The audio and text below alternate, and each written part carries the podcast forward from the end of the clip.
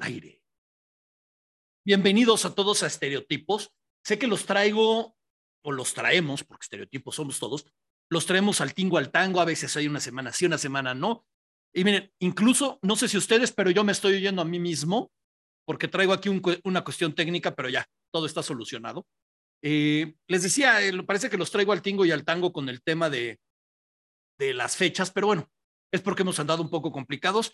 Pero bueno, ya que estamos retomando, como debe de ser, el tema de estereotipos, vamos a hacerlo como Dios manda, con un tema que hemos tocado ya este año varias veces. Esta sería la tercera vez que, tocamos el tema. No el mismo tema, porque ha ido avanzando, pero al final es el, el, objetivo es este, reforzarlo y es un tema que no se gasta y que no solo a nosotros, sino a la opinión pública eh, nacional y me podría imaginar que casi internacional nos va a tener hablando durante lo que resta de aquí al, al 2 de junio. Eh, no demos más este preámbulo. Vamos a recibir a Juan Francisco Torres Landa para hablar ahora sí de Xochilva. Entonces no nos andemos con, con nimiedades. Ahorita entra con nosotros aquí eh, Juan Francisco, ahí está entrando. Ya saben que aquí la tecnología es lenta pero segura. Paco, ¿cómo estás? Muy bien, tío, qué gusto saludarte a ti y a tu importante auditorio. Hombre, muchas gracias. Este, ahora sí, ya, ya no es este, una cuestión de especular, ya, ya no es una cuestión de qué pasará, ya podemos decir de manera objetiva y clara, Xochitl va.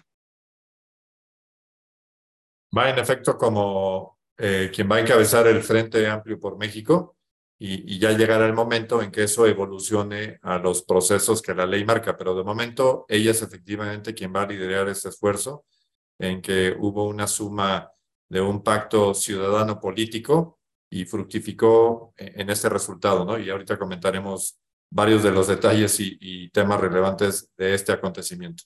Hay, hay un, ahorita decías algo que creo que es muy importante, porque una cosa, y déjame decirlo así, es de la ley, y otra cosa es cómo hablamos el común denominador de las personas, ¿no? Por una cuestión de constitución, por una cuestión de ley electoral, todavía no puede haber ni siquiera precandidatos. O sea, por lo tanto, ni Xochitl por su lado, ni Claudia Sheinbaum por el suyo se, se presentan como candidatos o precandidatos. Pero podríamos decir que lo son. O sea, saliéndonos del tema ley, hablando así como que en una reunión de amigos, podríamos hablar de que son candidatos o existiría la, posibilidad remota que a la hora de la hora cambiara alguna de las dos? Bueno, como posibilidad, vaya, existe por muchas razones, este, pero vaya, en términos llanos, como dices tú, sin entrar en sofisticaciones técnicas, pues sí, puedes hablar de que eh, todo indica y, todo haría suponer que si pudiéramos tener eh, una vista al futuro, las boletas electorales de 2 de junio de 24 tendrían a ellas como quienes figuren como candidatas de sus respectivas coaliciones. Eso, eso es previsible en base a lo que sabemos hoy. Luego, de, de, estamos en una época obviamente de especulaciones, porque hasta que no, no se definan los candidatos reales, como decimos, podría pasar cualquier cosa, ¿no? Eh, por ahí tocas madera de que no haya algún evento traumático o algo por el estilo. No, no, en serio, y, y, lo digo de verdad, toco madera para los dos casos. Creo que al país ningún evento traumático le, les, le conviene, o sea, supuesto. ni, para, ni para el Frente Amplio ni para los otros. Este, porque sí, lo he dicho, en estereotipos somos abiertamente antimoreno. O sea, no me voy a andar con, con lo políticamente correcto. Aquí ese políticamente correcto me lo voy a pasar por el arco del Pero, pero hay cosas que son reales. Hay un tercero en discordia, bueno, habría aquí incluso los que se dan golpes de pecho hablarían de un cuarto, pero la, la, chiquillada, como decían antes, la voy a dejar al final. Pero hay un tercero en discordia que sí podría ser la diferencia, que es Movimiento Ciudadano. Eh, creo que Movimiento Ciudadano, y voy a dar mi punto de vista y me gustaría conocer el tuyo, este, Paco. Movimiento Ciudadano está haciendo lo peor que se le puede hacer ahora a México, que es, primero, aumentar las incertidumbres y segundo, presentar la posibilidad de un tercer candidato o candidata, porque en teoría no hay nada definido, que a la hora de llegar a la elección del 2 de junio aplique el divide y vencerás. Sí, mira, creo que tocas un tema medular eh, en MC y puedo decirte que hemos tenido no uno, múltiples contactos tan recientemente como hoy, así de, claro, con funcionarios eh, de MC con personas que te voy a decir, incluso voy a confesar, no tengo que decir quién, pero, pero en lo personal les tengo estima porque me parecen gente proba, gente eh, que han hecho cosas buenas por el país, eh, pero que sin embargo ahorita me parece que están eh, muy desubicadas de lo que es la realidad y lo que está en juego. cometen dos errores fundamentales en su razonamiento y, y eso es dañino para lo que estamos por enfrentar, porque hay que reconocer que la elección que viene el 2 de junio de 2024, eh, vamos a llamarla así, eh, sí es la elección más importante que hemos vivido en, la historia del país, no solamente porque numéricamente es así, es, es la elección en que va a haber más puestos de elección en juego, más número de votantes, prácticamente 100 millones, 97 millones de, de participantes posibles, ¿no? Eh, y, y, una serie de, de, de, condiciones, pero además es muy probablemente la oportunidad que se va a tener para definir el rumbo del país entre lo que hoy eh, se está haciendo, que tiene un tufo autoritario y, de corte dictatorial, y no exagero en los vocablos, eh, Totalmente de acuerdo. De, buscar la posibilidad de que efectivamente se respeten libertades y busquemos un futuro, no un pasado, busquemos un futuro en el cual efectivamente haya pesos y contrapesos, programas claros y, como decimos, eh, un futuro en el cual, como población en general, pueblo, toda la ciudadanía, etcétera, aspiremos a hacer más. Eh, y hay algo que a mí me gusta mucho como un lema que es fácil de entender y asimilar, y es merecemos más. No se trata de combatir el diagnóstico y algunos poquitos, pero algunos, el diagnóstico bien la ejecución pésima en el actual gobierno, pero no se trata de combatir eh, si ese diagnóstico estaba bien o mal o si había algunas cuestiones que se pusieron en el centro de discusión que es real, como es el hecho de eh, que tengamos un rezago social importante, que tengamos sectores desprotegidos, etcétera. Entonces, creo que el diagnóstico es bueno, pero la ejecución fue terrible y sin embargo lo que queremos es, sobre esa base, construir hacia el futuro. Entonces, merecer más. Me, me regreso al tema de MC. Entonces, MC tiene, insisto, varios problemas estructurales importantes en su raciocinio.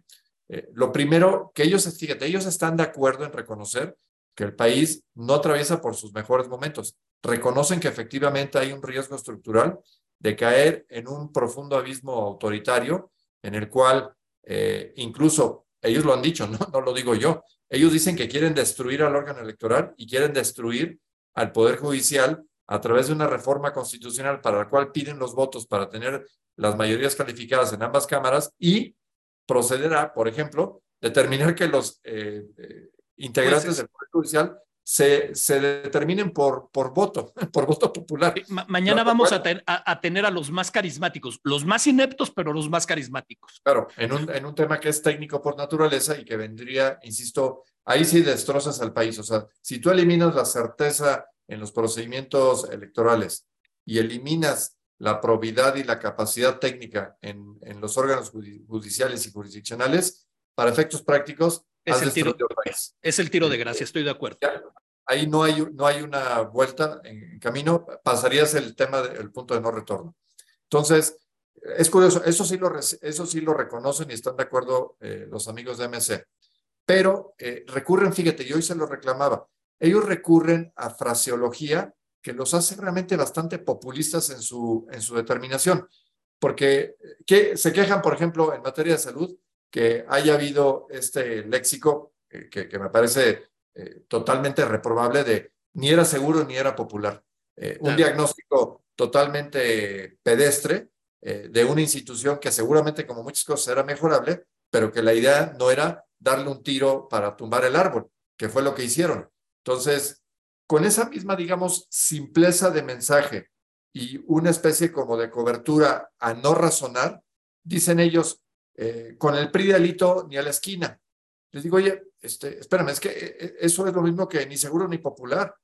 Están generalizando y están diciendo que para ustedes esa frase significa no me interesa dialogar con nadie.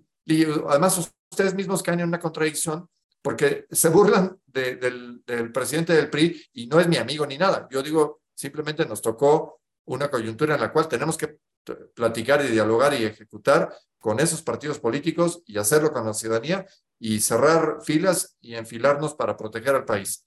Y entonces MC dice, no, yo con, con ellos no. Oye, pero, eh, pero, o sea, ¿por qué? Si te puedes sentar y puedes negociar, etcétera, y puedes lograr que haya, que las condiciones esenciales de por qué tú podrías abanderar algo hacia el futuro, hacerlo de esta manera. Dicen no. Y lo segundo es, dice, es que nosotros vamos a tener un candidato a como de lugar. Digo, pero, pero ¿por qué a como de lugar? O sea, es una obsesión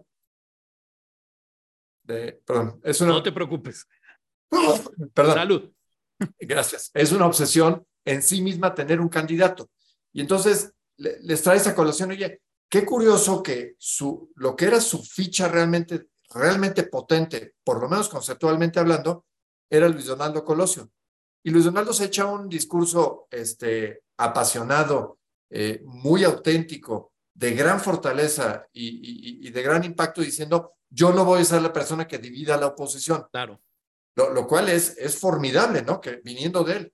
Y entonces uno pensaría que, oye, pues de ese evento, bueno, está bien, ya no tenemos esa ficha, vamos a ver qué fue lo que pasó. Y en el inter de eso se da todo este fenómeno que resulta en la eh, posibilidad de que una candidata fuera de los esquemas partidarios resulte victoriosa de este mecanismo, caray, uno pensaría, pues es que está sobre la mesa, o sea, está la charola puesta para que MC diga, yo me subo a esa posibilidad, hago mío lo que millones de ciudadanos enarbolaron y fortalecieron, y de esa manera, como les dije hoy, y, lo vuelvo a repetir, la sacarían del parque.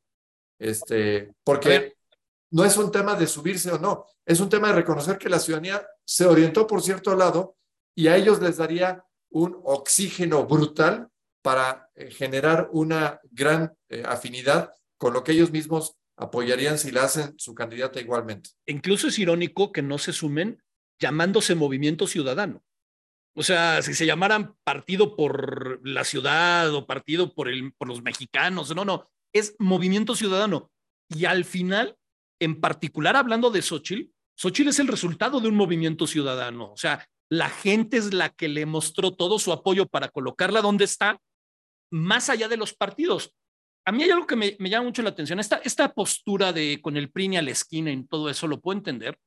Eh, puedo entenderlo porque al fin y al cabo no podemos ocultar 70 años de historia del PRI y los anteriores seis que fueron deleznables. Pero también hay que ver una cosa, es la primera vez en la historia de este país desde que existen partidos y una democracia real, que el PRI no tiene un candidato real, porque, porque Xochitl no es extracción priista. O sea, podemos decir que el PRI... Pero el PAN, el PAN tampoco, ¿eh? Ella no está afiliada. Ella ah, no pertenece a ningún partido. Ah, eso, eso no lo sabía, eso es bien interesante decirlo. Ni, el PAN, ni el PRI, ni el PRD tienen un candidato propio. Es una candidata de extracción absolutamente ciudadana porque ella no está afiliada a ningún partido, ni siquiera al PAN. Ah, mira, eso, yo, yo creí que estaba afiliada al PAN, entonces creo que ese dato es, es básico y es como para, para empezar a resaltarlo, porque creo que, y es el objetivo de, mi objetivo el día de hoy es demostrarle a la gente que Xochitl va, Xochitl va a hacer su chamba, pero no la puede hacer sola. Nos necesita. Déjame te doy otro dato histórico que es importante para Venga. lo que te acabo de decir. Ella llega como candidata plurinominal al Senado en esta, o sea, en la elección de 2018. Eh, ¿En qué lista plurinominal apareció Xochitl? Te pregunto. No, ni idea. Diría que el PAN, pero me imagino que vas a sorprender. No, aparece en la lista plurinominal del PRD.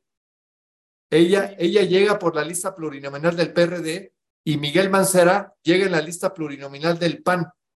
Eh, fue un acuerdo entre los partidos, pero te da, insisto, la, la conclusión que acabo de robustecer es que ella no está afiliada a ningún partido. Ella aceptó la invitación para integrarse a una lista plurinominal, pero no está afiliada a ningún partido, a ninguno.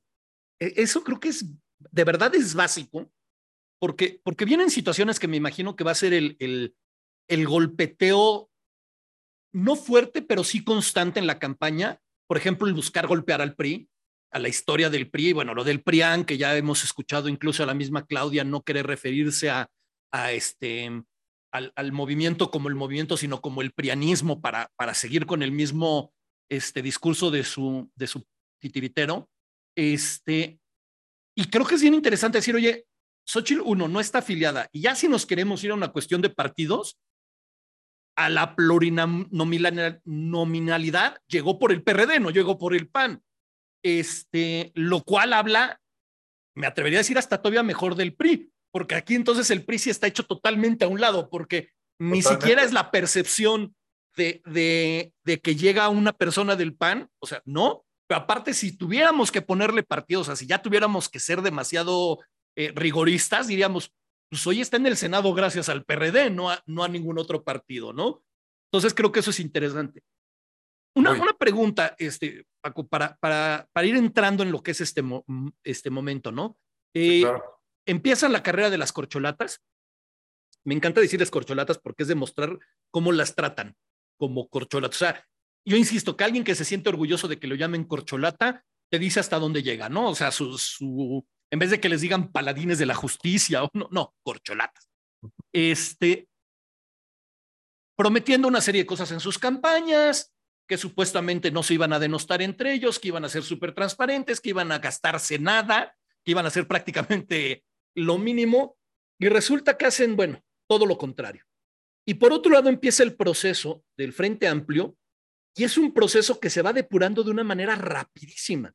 O sea, desde que están los primeros 13 candidatos, el primero que dice, ¿saben qué? Yo, con permiso, de aquí me bajo, que es Cuadri, que es como de ahí, mira qué tierno, creyó que iba a llegar a algún lado, pero bueno, él entró con todas las, las de la ley, dijo, voy para abajo, sé que no voy a llegar a más y mi manera de ayudar, nunca mejor dicho, es no estorbar.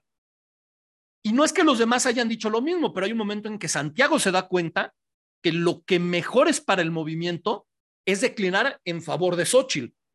Eh, Enrique de la Madrid también hay un momento en que dice, con permiso, hasta aquí llegué, y llegan de manera, vamos a hallar, en una especie de carrera parejera, este, Xochitl y Beatriz Paredes, lo cual llama mucho la atención porque Beatriz de repente como que empezó a agarrar fuerza, agarrar fuerza, agarrar fuerza, agarrar fuerza y empezó, y aún así hay un momento cuando se da cuenta que las, la, las encuestas no están dando a su favor, dice, señores, lo mejor es evitarnos el gasto, el conflicto, el problema de logística y todo, y me hago un lado para dejar a Xochitl. Creo que ese mensaje no se ha fortalecido lo suficiente para decirle a la gente, fíjate cómo los egos, porque podríamos hablar de un ego de Beatriz Paredes, de una persona que lleva toda la vida, es, es quizás de las últimas dinosaurias, este, un ego de, de Santiago Krill que medio la ha estado acariciando dos, tres veces por ahí y dijo, me hago un lado, un Enrique claro. de la Madrid que sonaba mucho como, como quizás la carta fuerte del PRI que dijo también me hago, o sea, los egos se quedaron a un lado, los egos se quitaron para apostarle al movimiento. Sí, este, hay una fase, digamos, de generosidad de varios de los participantes en el proceso. Destacaría, digo, no, no quiero hacer eh, enaltecer algunos, pero creo que fueron muy emblemáticos los casos, por ejemplo, Enrique de la Madrid, cuando baja de 4 a 3. La conducta de Enrique me pareció eh, de sombrero, ¿no? Este, admirable por su institucionalidad, por el hecho de a esas reglas nos sujetamos, yo acepto y muevo para adelante por, porque para mí lo importante es encabezar eh, el, el, equipo o tener participación en el equipo que va a defender al país. Así es que yo sí creo que hay un México mejor y yo me sumo a lo que de aquí resulte. Santiago hizo lo propio, con formatos distintos, pero hizo lo propio.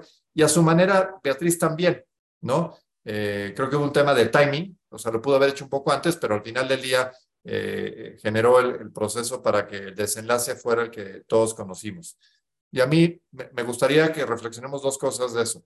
Uno es, mira, los análisis contrafactuales normalmente tienen algún problema de que hay variables que no sabes realmente qué hubiera pasado, pero aquí en este caso yo sí sé qué hubiera pasado. Yo te aseguro que si el método como tal, el, la posición, digamos, de la presión ciudadana para que el frente operara con esa mecánica, un comité organizador, una misión de acompañamiento, todo lo que vimos, etcétera, si eso no se hubiera fraguado, estimado tío, eh, hoy Xochitl no sería la candidata y hoy tendríamos un desperdigadero donde probablemente se hubiera fragmentado eh, la, oposición en más de una propuesta y muy probablemente tendríamos a personas que están definitivamente vinculadas con los partidos políticos, con lo cual eh, esta aspiración de que hubiera un impacto ciudadano se hubiera diluido eh, formidablemente. Y hoy tendría que decirte, oye, las posibilidades de ganar están remotísimas. Y en cambio hoy te puedo decir que tenemos grandes posibilidades de tener una eh, competitividad probada de que, ojo, sigue siendo un reto formidable y, hay que, y vamos a hablar de algunos temas que tienen que ver con ese reto que tenemos hoy en día. Pero de donde estábamos hace seis o tres meses a donde estamos hoy, bueno, hay, hay una mejora impresionante de lo que se ha hecho. Pero repito, no hay que, no hay que sacar las campanas, eh, no hay que pensar que esto ya, esta rueda se causó, no. Por el contrario, nos falta mucho terreno para andar, pero donde estamos hoy en día sí nos permite competir, donde estábamos hace tres meses no estábamos en capacidad de competir. Totalmente. Mira, dice Sergio Montes aquí en el, en el chat que tenemos, dice, no es, PRI, no es PRI, PAN, PRD contra Morena, es la democracia contra la dictadura. Y me parece formidable su, su síntesis. Eh, y otra, bueno, a ver, voy a, voy a mencionarlo porque me parece ridículo y quiero eliminar las ridiculeces rápido. Este, el señor Verástegui, que no lo conozco, no tengo el gusto de conocerlo, no dudo de su calidad moral, no dudo de sus capacidades, pero se quiere lanzar como candidato independiente. No hay nadie que se pueda acercar con Eduardo y decirle, a ver, Eduardo, ven, no es el momento de tener más candidatos. No es el momento de decir yo soy el que sí tiene la solución. Si tienes la solución, ven y compártela. O sea, te abrimos, te abrimos las puertas para que, para que te, integres al, equipo, nos puedas eh, iluminar con tu sapiencia, pero no vayas a, este, ¿cómo se llama? a enrarecer el sistema. Y más, y lo voy a decir abiertamente, con una postura muy similar a lo que está pasando ahorita en Europa, de una ultraderecha radical, la cual lo que ahorita menos queremos es polarizar todavía más la situación en el país, ¿no? Claro. Mira, creo que ahí tocas, digo, yo tampoco conozco al señor Verástegui, más allá de lo que haya salido recientemente en medios. Eh, se va a enfrentar a un tema que parece ser sencillo, no lo es. Te, digo que no lo es porque quienes hemos tenido que tener a nuestro cargo eh, temas de estructuras electorales, te puedo asegurar, conseguir el millón de firmas que tiene que conseguir eh, es, es un umbral y es un obstáculo difícil de, de, brincar. O sea, se va a enfrentar a un problema muy serio que a lo mejor él lo está minimizando porque piensa que eh, es lo mismo que obtener eh, un millón de likes en Facebook y listo. esto es mucho más complejo, pero bueno, vamos a suponer por un segundo que lo lograra, que repito, lo, dudo, pero ah, suponiendo que lo fuera a lograr, se va a tener que dar cuenta muy pronto de que lo, único que puede hacer es si acaso a lo mejor generar un grupo dentro de algunos radicales, ¿no? Eh, que, aspiran a tener alguien que enarbole su pensamiento, cuando en realidad lo que estamos viendo es que tenemos que cerrar filas por una máxima unidad electoral, porque lo que está en riesgo no son algunos conceptos, está en riesgo el país. Entonces, cuando está en riesgo el país, no es momento de buscar los temas que nos dividen. Lo que tenemos que es asegurar eh, y creo que lo dijimos en la anterior plática en estereotipos, es tenemos que apagar el incendio de la casa, la casa donde vivimos. Entonces hay que apagar el incendio y luego nos preocupamos de si tiene el color deseable, si el jardín está bonito, si le vamos a construir otro cuarto, etcétera. Fue un gran ejemplo el que pusiste la, la, vez pasada, incluso para los que no tuvieron la oportunidad de escucharnos y pueden ver la, la plática en nuestras redes. Eh, Francisco decía, a ver, la casa se está quemando, no es momento de preocuparnos de si la tele es de 40 o 80 pulgadas y el papel tapice o las paredes se van a pintar de un color. Primero, salvemos la casa. Ya salvada la casa y la estructura de la casa donde vamos a vivir, ahora sí, busquemos a los mejores para pintarla, para alfombrarla, para arreglarla, pero primero hay que salvar la casa, ¿no? Y ese creo que es, es un mensaje que, que todas las personas que vayamos a votar el próximo 2 de junio debemos de traer en la cabeza. y es, voy a acabar con todas las especulaciones para poder entrar en precisamente cómo ayudar para que, para que se dé esta circunstancia. Incluso... Eh, Nada más hay que recordar, en el ejemplo de la casa, si te acuerdas, dijimos y lo reitero ahora, que no era el momento de, de, tratar de discriminar que los bomberos solamente iba, iba, yo a aceptar a los bomberos que trajeron mangueras de cierto color. Claro, claro. Este, aquí tenemos que agarrar las mangueras del color que sea. Y, y mangueras y cubetas. Todo. Sí, sí, Entonces, cuando alguien, cuando alguien de mangueras naranja dice, yo no voy a entrar al rescate de la casa porque hay mangueras rojas, azules o, amarillas, me parece un despropósito. Porque las mangueras amarillas, anaranjadas por sí solas no van a apagar el incendio. No hay forma de que gane las mangueras eh, anaranjadas. pero, pero pueden ayudar a que se apague el fuego gracias a las naranjadas. Por supuesto, pero también pueden entorpecer, porque si lo que hacen es que en vez de que el agua la tiren a la casa la tiran a, a, donde están los bomberos que están apagando el incendio, pues pueden hacer que el apagado del incendio no se vuelva tan eficaz y que el piromaníaco esté fascinado con que las mangueras naranjas, en vez de atinarle a la casa, estén atinando a los bomberos. ¿Me, explico? No, no, queda perfecto. Y por piromaníaco que piense quien quiera en, no sé, en cualquier habitante de Palacio. Este, para acabar con el tema de las especulaciones, eh, el partido Morena se veía como unido, y digo unido entre comillas porque al final es un partido que es lo que diga el jefe, o sea, y el jefe evidentemente no es Mariano Delgado, o sea, no nos engañemos, el jefe va más arriba todavía. Este, sin embargo, Marcelo Ebrard, cuando se dan, creo que él fue el único que se sorprendió de los resultados, es como, en serio, Marcelo, eras el único que no sabía, pero, pero empieza a hacer un show desde el día que se van a entregar los resultados y sigue con lo de que quiere impugnar y ahora empieza un movimiento eh, civil, ciudadano, vamos a decirlo también así, que no es separarse del partido, pero eh, buscando, eh, los, los analistas políticos y los malpensados también llegan a, especular si, si a lo mejor es una estrategia del jefe para hacer ruido y que parezca que la cosa, o sea, pero ¿qué pasa si de repente Marcelo se deja o, se deja convencer, que sería malo, pero todavía sería peor que convenciera, por ejemplo, a MC para ser su candidato? Eh, mira, yo creo que tú le, atinas bien a decir que lo que está pasando con, con Marcelo eh, es la crónica de una muerte eh, anunciada, porque él lo que tendría que haberse dado cuenta es que hay, hay una cuestión, digamos, del el costo de oportunidad. ¿Y a qué me refiero? Cuando uno va a tomar decisiones en la vida, eh, no es lo mismo tomar la decisión en determinada ventana que en otra.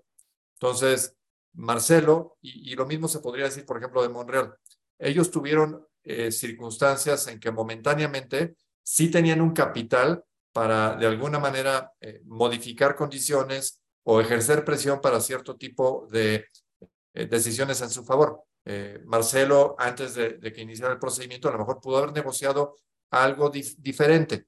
igual Monreal con su, eh, digamos, impacto en el Senado, de que pudo haber fragmentado una parte del Senado y eso le hubiera dado una calidad importante en la toma de decisiones. Pero por las razones que hayan sido, decidieron no hacerlo en ese momento. Hoy este, son, como dicen los americanos, lame ducks. Son patos inertes eh, que realmente ya no tienen mucho que ofrecer, se van a tener que sujetar. Monreal ya lo hizo, me imagino que eh, Marcelo lo hará eh, próximamente, al, al, ímpetu y a la inercia, digamos, que va detrás de la persona que venció en ese procedimiento. Incluso Yo no creo que haya nada más. Y no lo van a aceptar en MC. Ah, mira, qué, bueno que me dices eso. No lo van a aceptar en MC porque eso lo único que provocaría es dos cosas. Habría una desbandada brutal en MC eh, te digo, se fragmentaría en varias, eh, en varios grupos. Eh, prácticamente sería la sentencia de muerte de ese movimiento y además, pues no, digo, no, no tendría posibilidad alguna, o sea, no hay forma ni matemática ni ninguna otra naturaleza para que eso fuera un, un proceso ganador. Y además hay que señalar, en MC dirán mucho lo que quieran de que, de que es el partido joven, de que es el partido promotor de cambios, etcétera. A mí me, a mí me llama mucho la atención que tengan el mismo líder durante 27 años. Eh, eso, eso no habla bien de un esquema que tenga, digamos, al menos un tufo democrático. Más bien parece ser que es una eh, hegemonía y, que este señor además tiene una capacidad increíble de hipnotizar a, las personas que se le acercan. O sea, eh, eso sí le reconozco a Dante. Tiene una capacidad para hipnotizar porque aún mentes que yo considero brillantes están absolutamente hipnotizadas, obnubiladas por este tema de que ellos van a cambiar el país, van a tener una candidatura emblemática y van a sacar este, a, los demás de que ellos pueden ganar. La verdad es que no hay forma. Y ahora, como se quedaron sin su, sin su mejor carta, que era Luis Donaldo, este, y Patricia Mercado ya dijo que no, y no sabe tampoco, etcétera. Bueno, pues se quedan con lo que, pues, lo que les quedó es este Samuel. Este, y entonces ahora dicen que, que Samuel es, es este, digamos, esta eh, as bajo la manga, y, que es la persona que va a batir todos los récords eh, y, que va a, dar un campanazo brutal eh, en cuanto a preferencias democráticas y, electorales se refiere. Y metiéndonos en el chisme. No sé, qué, no sé, qué, están fumando, yo no lo veo, ese escenario no lo veo. No es de calidad, eso sí te puedo decir, pero aparte, si, si nos vamos al chisme político, a ese. Eh, gossip, como dicen los gringos del día a día. Hace una semana vimos en, en el informe de gobierno de Del Mazo eh, ese besamanos junto con, con el presidente asqueroso del esnable, cínico, pero también la semana pasada vimos a Samuel con, con, este, con Andrés López Obrador eh, inaugurando obras inconclusas, que ya ves que es la constante de este gobierno, ¿no? El, el inaugurar las cosas que todavía no están listas. Entonces eh, también dices, oye Samuel, este, pues no que eres justo lo nuevo, que eres lo novedoso que eres, pero bueno, esas son las especulaciones. La realidad es Xochitl va, eh, va en un frente amplio por México y creo que es importante decirlo, no va, como, como decía hace rato nuestro, nuestro este amigo este Sergio, no va por el PRI, ni por el PAN, ni por el PRD, ni siquiera por una alianza de partidos. Va por un movimiento, por un frente amplio por México que está abierto a recibir a cualquiera que quiera tener esa lucha entre democracia contra dictadura. Eso creo que es lo primero. Eh, lo segundo, y, y, aunque parezca muy prematuro, nunca está de más para la gente que piensa, porque hay gente que piensa como movimiento ciudadano, que al PRI ni a la esquina, es no te preocupes, a la hora que vayas a votar, seguramente aparecerá la cara de Xochitl o el espacio de Xochitl con el escudo del PRI, con el escudo del PAN, con el escudo del PRD y uno de Frente Amplio, porque así lo, según yo lo exige la ley electoral, pues vota donde no sea el del PRI, ya quítate de broncas, moralmente no, le, no lo estarías votando, pero estás votando en contra de los otros, ¿no? Yo creo que eso es muy importante también señalarlo. Pero fíjate qué, qué importante de lo que acabas de señalar, y también se lo he explicado a la gente de MC, y nomás no les entra en la cabeza, eh, parece que tienen una coraza mental en que en ese mismo escenario que tú señalas de esos tres espacios, uno de ellos. Uno cuarto, donde aparece Xochitl bajo el logo de ellos. Entonces, claro. ellos tendrían la posibilidad de sumarse, de montarse en esta ola y lograr que las personas que por alguna razón, la que fuera, no quieren votar por los partidos, digamos, tradicionales, lo puedan usar en MC. Yo no tengo ni la menor duda de que MC de niveles de votación de 5, 6, 7% bajo esa fórmula podría duplicar o triplicar eh, su preferencia electoral. Eh, y lo único que tiene que hacer es quitarse esta venda de los ojos y montarse, repito, en esta ola ganadora en la cual no se, no se acostaría con, con los otros partidos. Haría partícipe su beneplácito de que la ciudadanía impuso a una persona con la cual ellos deben de simpatizar, que además hay que señalarlo. Eso ya lo dijo, por ejemplo, Alfaro, lo dijo de alguna manera eh, Colosio y otros, y en corto te lo dicen con mayor este, apertura. Entonces, eh, e, es realmente eh, increíble que ellos le sigan dando vuelta algo que es obvio y evidente y que los mayores beneficiados de esa maniobra serían ellos mismos. O sea, ya se les hizo el trabajo y lo único que tienen que hacer es decir, póngalo en mi casillero, no en de los otros tres, póngalo también en el mío. Y, insisto, la sacarían del parque. No, hay que decir además que para esto hay un plazo legal, ¿eh? Esto se tiene que definir a más tardar el 5 de noviembre. Okay. Después del 5 de noviembre, Movimiento Ciudadano ya no tiene nada que negociar. O se sube a la ola. O va solo. Se, se solidariza o va solo. Pero va solo quiere decir que va solo como sea. Y la legislación ya prohíbe lo que se llamaban candidaturas comunes. Porque lo otro que podría hacer era dejar que la coalición se formulara y ellos en algún momento posterior poner a Xochitl en su casillero. La ley ya no te lo permite. Okay. Si, tienes una, si tienes una candidata que está ya vinculada por una coalición, un partido adicional ya no la puede nominar. Entonces, Mira por eso MC tiene el tiempo contado de aquí al 5 de noviembre para eh, abrir su mente, entender cuál es el sentido común de las cosas y, y velar por los mejores intereses de México y de ellos, que curiosamente están perfectamente simétricos. La forma de velar por los intereses de México y del partido es exactamente lo mismo. Subir a Xochitl a su recuadro en la boleta. Una, es lo mismo. Una pregunta, porque ahorita voy a volver a utilizar el caso de la casa. Eh, hoy en esa casa hay un cuarto pequeño, pero es un cuarto de MC. ¿No se han dado cuenta que después de apagar el fuego, el cuarto lo pueden convertir en un piso más, ¿eh? Y en vez de tener tres pisos, la casa podría tener cuatro pisos o quedarse con el piso que era de uno por, por lo que sea y el otro hice un cuarto. O sea, ¿a, ¿a, qué me refiero? A subir como fuerza política. Este. Me, me gusta mucho una frase que está poniendo este, por aquí María, eh, eh, María Isabel Cobo, que por cierto mando saludar, es parte es pariente mía. Eh, me gusta mucho, dice, o nos unimos o nos hundimos. Me, gusta ese, ese juego de, de, palabras. Eh, vamos ahora al, al, a lo que viene. Lo que viene es, me imagino que a, raíz de esta fecha que pones en noviembre, es definir cómo van a quedar las candidaturas. Este, que vamos a dar por hecho que van a quedar estas, estas dos candidatas, o sea, por un lado, este, Claudia Sheinbaum, y por el otro lado, y el que esperemos que gana, este, gane Xochil Galvez, cosa que lo que más gusto me da de saque de que sean dos mujeres, más allá de que ya es momento quizás de que en México se haya el, gobierno una mujer, es que el, el, discurso político feminista ya lo hicimos un lado. O sea, ya ese run run no va a ser el que, el que esté distrayendo la atención. O sea, va a ser mujer. Ya, ya nos quitamos de que si la primera, que si la no sé, que es mujer. Este. ¿Qué es lo que sí? O sea, a partir de que, de que, de que digamos, ya sea el banderazo oficial, que sí.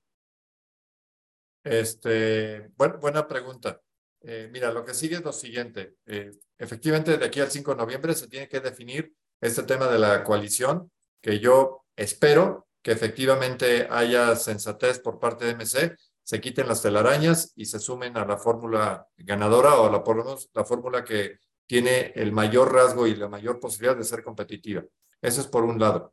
Ahora, hay, temas, digamos, hay que recordar justamente hablando de calendario electoral, que la precampaña no va a iniciar sino hasta enero o febrero del año que viene y luego ya eh, empieza la campaña formal. O sea, es un proceso bastante extenuante. Vamos a tener, pues ahorita son nueve meses, es como literalmente la gestación eh, que, que, vamos a tener que eh, padecer porque va a ser muy desgastante el proceso. Es un embarazo de alto riesgo. Sí, de muy alto riesgo y, y con complejidades en, el parto. Este, no, no hay duda, ¿no? Entonces vamos a hablar de, de, qué se tiene que hacer de aquí entonces el parto y lo que viene después del parto. De aquí entonces, eh, a ver, hay cosas que son muy importantes de destacar. Para las personas que de alguna manera hemos estado muy vigilantes del proceso, participando de una otra forma, este, saliendo a las calles cuando ha sido necesario, etcétera, eh, el hecho de que este eh, devenir y el mecanismo haya resultado en el triunfo de Xochitl es algo bastante conocido. Sin embargo, sin embargo, fíjate, con datos que incluso hoy eh, revisamos la última información a nuestro alcance, resulta que 50% de la población, no es poco, o sea, mitad de la población no sabe quién es Xochitl. O sea, deja tú que, deja tú que, que estés simpatizando, no sabe quién es Xochitl. Entonces, es un dato eh, muy potente y muy importante que debemos de eh, todos nosotros allegarnos. Eso quiere decir que cada uno de nosotros tenemos la obligación de convencer a alguien, de, educar a alguien. Sí, pero, pero eh, el, primer paso es que la conozcan, este, porque incluso yo te voy a ser sincero, yo ya había eh, de alguna manera dicho en, varios grupos, oigan, este tema de su origen, etcétera, ya me lo sé al derecho y al revés. Ya es momento a lo mejor de que hablemos de otras cosas. Pero hoy me corrigieron, me dijeron, no, no, estás equivocado. Todavía ante la eh, eh, enorme, digamos, traba de que el 50% de la población no sabe quién es Xochitl, es muy importante que esa eh, mitad del país sepa quién es, de dónde viene, cómo se pudo modificar su condición de vida, cuáles fueron los retos que enfrentó, la violencia a la que estuvo sujeta, los retos eh, académicos, etcétera. O sea, sí tenemos una obligación de que lo que para varios de nosotros puede ser obvio, eh, el 50% de la población no lo tiene. Es, Tú, eso, eso, es definitivo. Tú no puedes votar por alguien que no conoces. Totalmente. definitivo. Entonces, si queremos ser competitivos, lo primero es que tenemos que asegurarnos que eh, la persona sea conocida. Entonces, ahí tenemos que impulsar, porque Claudia lleva una cierta delantera, aunque ya llegó a su tope, lleva una cierta delantera porque lleva, lleva, pues de alguna manera, si quieres, dos o tres años, vamos a llamarle en campaña. Entonces, el nivel de conocimiento es mayor, no es la misma que el de su patrón, pero, pero sí tiene un nivel de conocimiento más alto que... Digamos que el arranque no es que sea disparejo, porque no es, no es que sea una cuestión de, de trampa, sino que sí lleva un, una ventaja de conocimiento que no tiene que construir, ¿no? A diferencia de, de Me, me, deja sorprendido el, el dato y creo que es muy bueno, muy bueno verlo porque a, veces nos dejamos ir por las redes sociales, a veces nos dejamos ir por el momento y por la gente con la que hablamos, ¿no? Entonces, eh, no olvidemos que al final nuestros círculos son muy pequeños. O sea, aunque alguien diga, no, hombre, es que yo tengo 10 mil mejores amigos, pues sí, pero son 10 mil y estás hablando de un país de 100 millones de personas. O sea, 10 mil mejores amigos siguen siendo muy pocos. Eh, ¿Tú crees que esta desventaja sea rápida de, solventar? O sea, de que, de que haya de aquí a, a las precampañas el tiempo suficiente para, porque en estricto sentido ya no puede hacer campaña.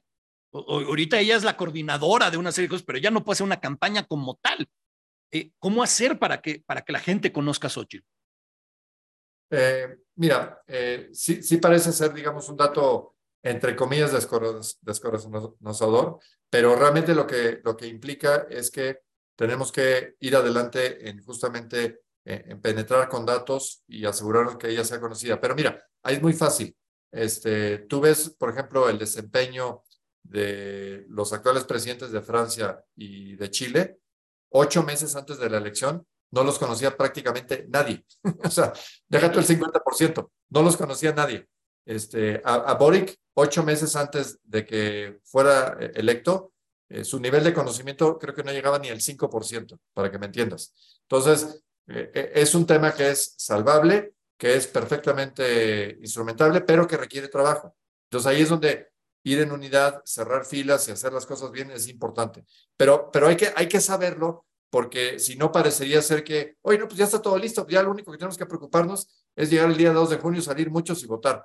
Eh, ojalá fuera así de sencillo. Tenemos que cumplir varias cosas. Lo primero es elevar su nivel de conocimiento. Segundo, tiene que haber una campaña que sea inteligente. Tiene que haber una campaña y un medio de comunicación que sea atractivo. Este, y aquí eh, hay que recordar algo. Eh, para que la gente se comprometa en las elecciones, eh, el, el, el, el, elemento, digamos, disuasivo, el elemento persuasivo no está acá, está aquí y acá. Es un tema cultural, es un tema de corazón, no es un tema de inteligencia. Entonces, tenemos que generar emotividad, tenemos que generar este, tripas en decir, yo sí quiero ir adelante. Ya tenemos una parte avanzada en ese diagnóstico, esa parte, por la razón que hemos venido platicando durante los últimos minutos, que es el origen de Xochitl, tanto de su parte de vida como el cómo llega al liderazgo del frente, es algo que es inspiracional, que es algo que es aspiracional. Una persona de origen humilde, indígena, con enormes vejaciones, que haya podido superarse y lograr lo que ha hecho en la parte profesional, en la parte personal y ahora en la parte política. Eso es inspiracional y que hay que resaltar, volver a insistir porque es importante. Es la primera vez en 100 años que el PRI y el PAN no tienen candidato a la presidencia. eso es proviene de la ciudadanía. Entonces, necesitamos movernos en esa dirección para asegurarnos de que efectivamente hay una posibilidad real de que se conozca, se admire, se solidaricen con esa figura y que podamos generar el compromiso, en el buen sentido de la palabra, de salir masivamente a votar el 2 de junio. Quiero, quiero trasladarme 23 años en la historia y hablar de una figura, pero de esa figura hace 23 años, no de esa figura hoy en día. Pensemos que hoy, no digo que no existe, simplemente no pensemos en esta figura del hoy, pensemos en la figura de hace 23 años, que fue Vicente Fox. Vicente Fox creo que ha sido el mejor candidato que ha existido en este país. El mejor candidato. O sea, fue el candidato que le habló a la gente como nunca se le había hablado, y fue el candidato que la gente, y obviamente me voy a incluir, vimos que podía sacar al PRI de 70 años de, una dictadura partidista. Eh, la forma de ser, su forma campechana, eh, hoy, hoy muchos quizás no se acuerdan aquel día del hoy, hoy, hoy. Imagínate la cantidad de memes que habría hoy en día si eso se hubiera dado hoy. Eh, y fue un, un candidato que, que, llegaba como dices, por la parte del corazón y también por la parte del estómago, porque movía, movía todo, no era nada más el raciocinio de su carrera política, porque también Vicente Fox, salvo en el círculo panista, para el grueso de la población, antes de la campaña prácticamente no era nadie, o sea, era, era muy poco conocido. El, gobernador este, simpático, vamos a decirlo así, de, de, de Guanajuato, ¿no? Pero no, no tenía esa, esa fuerza guardando las proporciones, ¿una campaña similar podría funcionar? Sí, mira, yo creo que, digo, las comparaciones son odiosas y, obviamente hay, importantes diferencias entre lo que pasaba eh, en 2000 y hoy en día, pero, pero también es cierto que, dicho por varios politólogos, eh, es quizá la primera vez que haya alguien que le dispute eh, el, el, arrastre popular que en su momento tuvo Fox. Yo quiero pensar que, hay que señalar, no es tanto mi devoción, pero hay que señalar que López Obrador fue un buen candidato, no, no hay duda. Sigue este, siendo. Ganó, ganó limpiamente, exactamente, pero nunca dejó de ser candidato. Ese es el tema. Eh, yo veo en Xochitl una, una persona solvente, una persona auténtica y veo una candidata que eh, va a dar eh, una batalla feroz y que nos va a brindar enormes satisfacciones. Entonces, yo sí creo que hay un episodio emblemático en 2024 con, con la persona de Xochitl y el bagaje y el, el arropamiento que, va que ya tiene y que se va a robustecer aparte, eh, a partir de un eh, contrato, digamos, y una cercanía con la ciudadanía, con el pueblo, con el pueblo que realmente reconoce en ella eh, todo lo que significa la movilidad social, la capacidad de superar problemas y el hecho de que haya efectivamente decisiones en política pública que estén sustentadas en estudios realmente de fondo. Ella es ingeniera y, lo que nos ha dicho una y otra vez es, a mí me gusta resolver problemas. Yo no soy saberlo todo, sino que me voy a, a, llegar de las mejores personas para que con una mente de, diagnóstico y con una posibilidad de, entrar en, hacer que el gobierno realmente sirva a, la población en general, logremos soluciones. Cosa que hoy mm, no hay ni la más remota cercanía de, de que eso esté sucediendo. Pero hay que señalar una cosa muy importante, tío. Este, eh, las elecciones son frías en cuanto a números se refiere. Mira, hoy en día, hoy, la película, hoy, datos que confirmamos hoy en la última lectura es, el, el, nos guste o no, son datos. El presidente tiene 60% de aprobación. Morena tiene 50% de intención de voto y Claudia tiene intención de voto del 43%. Entonces, la clave está en asegurar que ese número que tiene Claudia no crezca y que nosotros podamos quitar una parte de ese diferencial de 43 a 50 para entonces poder ganar la elección. Para hacerlo, necesitamos hacer, repito, una campaña inteligente que, eh, que nuestra candidata, que es Xochitl, se acerque y que pueda identificarse, ser afín a las mejores causas de la ciudadanía, no va a debatir ni va a combatir digamos, a la persona del presidente, lo que va a hacer es acercarnos con la población bajo un lema que hay que irnoslo aprendiendo porque me parece que es la columna vertebral de comunicación. Ella ya lo ha utilizado, pero va a ser la columna vertebral y el lema es tan fácil como decir, mereces más. Mereces más quiere decir que no está debatiendo quitar, eliminar, cuestionar. No, lo que mereces más. mereces más seguridad, mereces más salud, mereces más educación, mereces más trabajo, mereces más economía, mereces más medio ambiente, mereces más, etcétera. Con cualquier tema que tú quieras enarbolarlo, la palabra mereces más implica un cambio positivo hacia el futuro, no debatir cuestiones que hoy en día están en la palestra, como es el hecho de que hay que favorecer a las clases desprotegidas, etcétera. Con eso no tenemos pugna. Pero lo que queremos hacer es, oye, sería muy conformista, francamente idiota, saber que hoy en día está destruida la seguridad. Los hospitales no tienen medicinas, no pueden operar un sistema de seguridad pública, que el sistema de educativo está en sus peores condiciones y, posibles. Y que el, presupuesto que quieren que aprueben va a endeudar al país de una manera brutal. Dos billones de pesos. Exacto, elevar a más del 50% la, la deuda comparada con el PIB. Entonces hay muchas cuestiones que van mal. Pero si tú entras en un debate frontal con la persona, e, esa es una estrategia perdedora. Lo que tenemos que es decir, no, eso en paz, pero tú mereces más. Y entonces la dialéctica, la conexión es muy potente, porque entonces entiende, no me quieren quitar, me quieren dar, oye, y ahora que ya lo dicen, pues sí, la verdad es que mira, mi, vecino se enfermó y, y, no lo atendieron y se murió. Este, yo no puedo eh, salir de aquí sin el temor de ser asaltado. Mis hijos, pues a lo mejor no regresan porque en el transporte público que van a la escuela o al trabajo les va de la patada, etcétera, etcétera, etcétera. Entonces, me, me parece. Bajo el lema mereces más, podemos dar un campanazo importante para que la ciudadanía eh, se sienta fuerte con la candidatura. Ah, hay dos cosas que me gustan mucho de lo que nos platicas, Francisco. Uno, el, el mereces más. O sea, yo creo que todos los mensajes cuando son positivos generan una reacción positiva. Eso es una realidad y está comprobado por la ciencia. O sea, no, no es este, no es un wishful thinking. O sea, desde el punto de vista este, neurológico, un, un, pensamiento positivo siempre tiende a generar lo positivo. Eso me parece muy bueno. Y muy bueno también el no convertir una, una carrera en contra de una figura. Porque, porque pegarle al presidente, primero, es abrir el camino a la, a, la otra para que vaya libre, ¿no? O sea, te estás concentrando contra otro. Y atacarla a ella como el, el títere de él es lo mismo. O sea, no te voy a atacar porque no quiero atacarte a ti, lo que quiero es hacer bien por mi país.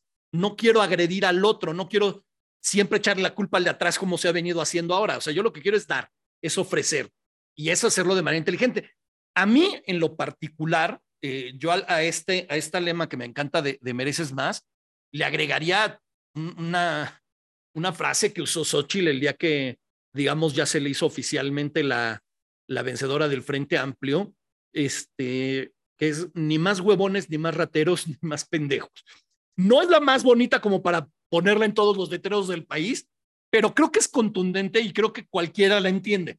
O sea, ahí sí te puedo decir, desde el doctor, el que tiene 80 doctorados en el extranjero, hasta el que no acabó, bueno, nunca entró a la escuela.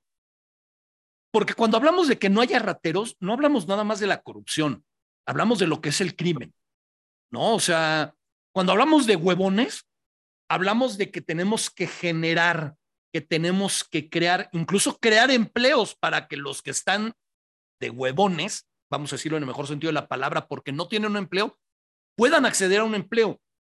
Y la tercera, eh, creo que va, va de la mano de lo que decía, o sea, ella es la primera que hizo, yo a lo mejor no soy una experta en economía, o sea, no voy a decir que sea una pendeja en economía, pero es, pero me voy a asesorar de los que son inteligentes.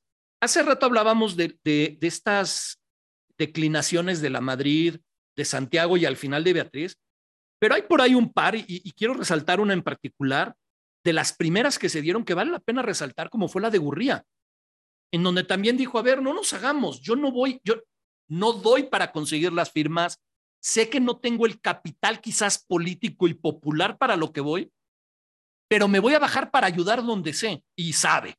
Si algo tiene el señor es que sabe, y creo que eso también vale la pena resaltarlo, ¿no? a, figuras eso tiene que ver, Eso tiene que ver justamente con una figura que hay que reconocer su valía y su importancia para todos nosotros, que es el gobierno de coalición. Eso quiere decir que nos vamos a poner de acuerdo a priori, desde antes, qué tipo de país queremos en las diversas materias que nos importan. Educación, cultura, trabajo, salud, seguridad, etcétera, etcétera. Todas las materias, medio ambiente, violencia contra mujeres, eh, migrantes, política exterior, etcétera. Todo eso. Y recuerden que ya hay un trabajo que en Unidos se hizo eh, que se llama Que nadie se quede atrás y está en la página de Unidos. En base a ese trabajo y un esfuerzo que comandó justamente eh, Ángel Gurría recientemente, se hizo ya un, digamos, un compendio de acciones y de posibles, digamos, actividades en, en, programas específicos y eso ya lo tiene Xochitl. Entonces, ya hay un insumo de lo que debe ser el gobierno de coalición. ¿Por qué es importante este gobierno de coalición y el plan respectivo? Porque no queremos volver a dar jamás cheques al portador. Eh, tú, tú, tú y yo ya hemos votado varias veces y, seguramente me dirás, oye, siempre que votamos es, ojalá nos vaya bien, ¿no? Ojalá este cuate no, no, no se pierda. No, podemos... Yo, perdón, no demasiadas tonterías, ¿no? Perdón que te interrumpa, pero, pero qué bueno que lo dices. Eh, yo me acuerdo de verdad como si fuera ayer, el 2 de julio del 2000, cuando estaba viendo yo la televisión, en ese momento pues, tampoco había mucho por dónde elegir, pero me acuerdo cuando López Dóriga salió a decir que los números eran, o sea, ya eran contundentes, no había vuelta de hoja y al poco tiempo se abrió este Cedillo, que creo que fue uno de los grandes aciertos de Cedillo como presidente, a, a decir, perdimos y ganó Fox, y yo fui de los cientos de miles de personas que estuvimos en el Ángel gritando, no nos falles. Y no voy a decir si nos falló o no nos falló, porque no, no, no es un programa de, recuerdo histórico, pero es cierto, votábamos un poco al ojalá lo que venga sea lo que esperamos que debe de ser, ¿no? Pero justamente bajo, con un programa de gobierno y un gobierno de coalición, el gobierno de coalición lo que implica es que los partidos políticos tienen que suscribir un acuerdo para comprometerse a que esas tareas se lleven a cabo. Y, e implica que tanto a nivel ejecutivo como legislativo hay una agenda permanente. Entonces, no se pueden apartar de ello. Y eso quiere decir que tienen que estar muy de cerca para que no haya errores en la conducción. Es un compromiso de antemano de por dónde vamos a caminar. Por eso es importante. Y eso, eso me lleva a una pregunta y es bien importante. Al principio lo decías, eh, viene una elección la más grande en la historia en todos los aspectos. Número de votantes, puestos de elección popular y, obviamente aparte de elegir a la que será la presidenta, o sea, voy a decirlo como dicen ahora, vamos a decretar, más allá de elegir a Xochitl como presidenta, se van a elegir las cámaras.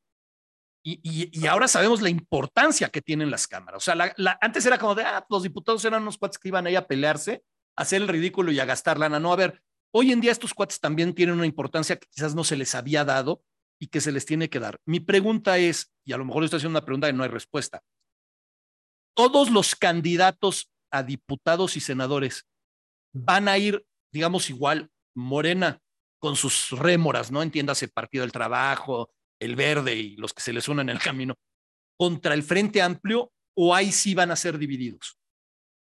Mira, eso está siendo discutido, digamos, en general, vamos a decir en general. Eh, la idea es que la coalición sí abarque una gran mayoría, quizá no la totalidad, pero una gran mayoría de los 300 distritos electorales.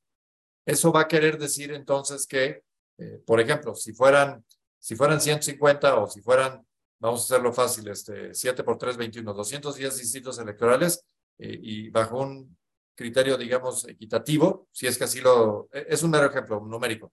Cada uno de los tres partidos de la coalición, eventualmente si MSS subiera también, tendría, por ejemplo, en mi, en mi ejemplo, tendrían 70 distritos electorales en donde lleva mano cada uno de los tres partidos. Eso quiere decir entonces que en esos distritos el partido PAN, PRI o PRD va a elegir cuáles son las personas que van a nominar para que sea quien encabece la coalición en ese distrito en particular.